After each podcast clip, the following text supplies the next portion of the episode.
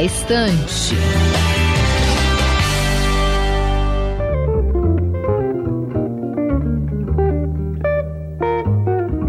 Oi, pessoal, estamos começando mais um Na Estante.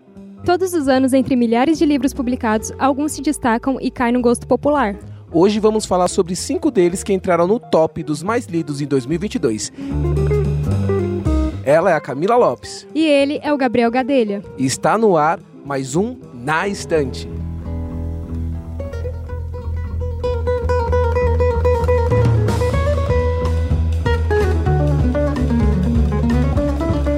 O primeiro da lista é da autora americana Colin Hoover, que teve um grande destaque por conta do TikTok, em perfis que falam sobre livros, os chamados booktokers. Em É Assim Que Acaba, Lily, uma jovem que se mudou de uma cidadezinha do Maine para Boston, se formou em marketing e abriu a própria floricultura. Lily conhece Riley, um neurocirurgião confiante, teimoso e com uma grande aversão a relacionamentos, mas que se sente muito atraído por ela. O romance mais pessoal da carreira de Colin Hoover discute temas como violência doméstica e abuso psicológico de forma sensível e direta.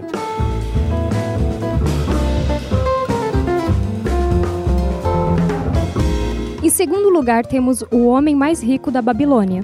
É um clássico sobre como multiplicar riqueza e solucionar problemas financeiros, se baseando nos segredos de sucesso dos antigos babilônicos, os habitantes da cidade mais rica e próspera de seu tempo.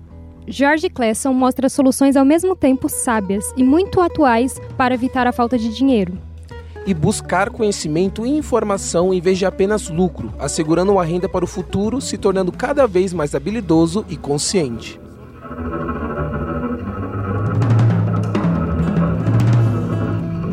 Sete Maridos de Evelyn Hugo, do autor Taylor Jenkins, é o terceiro livro trazendo uma narrativa sobre os sacrifícios feitos por amor, o perigo dos segredos e o preço da fama.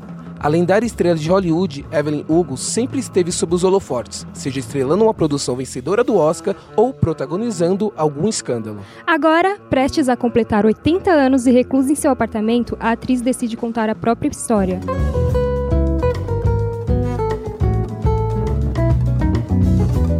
Todas as suas imperfeições, é mais uma obra de Colin Hoover que dessa vez aparece em quarto lugar. Nessa história de Kim e Graham se conhecem no pior dia de suas vidas.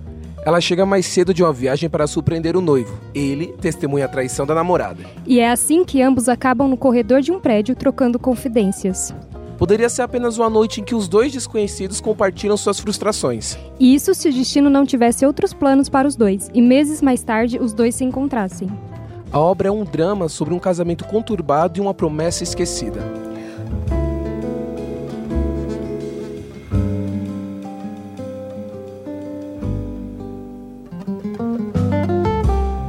Nosso quinto lugar fica com a Garota do Lago de Charlie Donlea. A história se passa em Summer Lake, uma pequena cidade entre montanhas, um lugar bucólico e com encantadoras casas dispostas à beira de um longo trecho de água intocada. Duas semanas antes, a estudante de direito Becca foi brutalmente assassinada em uma dessas casas. Atraída instintivamente pela notícia, uma repórter vai até a cidade para investigar o caso. Um livro popular significa ser uma obra bem escrita? É o que explica o crítico literário Luiz Martins. Um livro popular e um livro bem escrito são completamente diferentes. Não?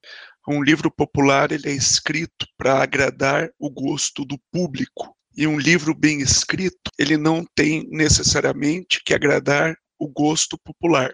Ele tem que agradar, sim, a boa estética né, e os bons padrões da literatura. O crítico também conta quais temas podem estar em alta no futuro.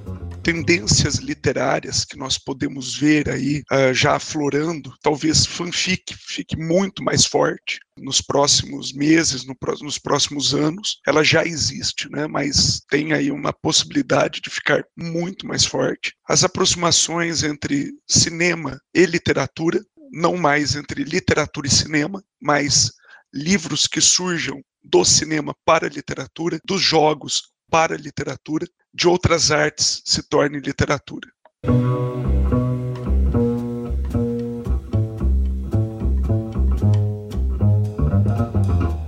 O episódio de hoje vai ficando por aqui. Esperamos que tenham gostado e até o próximo programa. O Na Estante é uma produção dos alunos de jornalismo da redação multimídia da Universidade Metodista de São Paulo.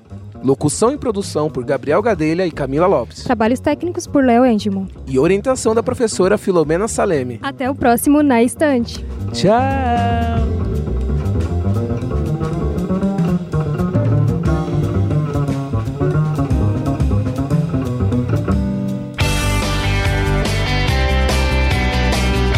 Na Estante.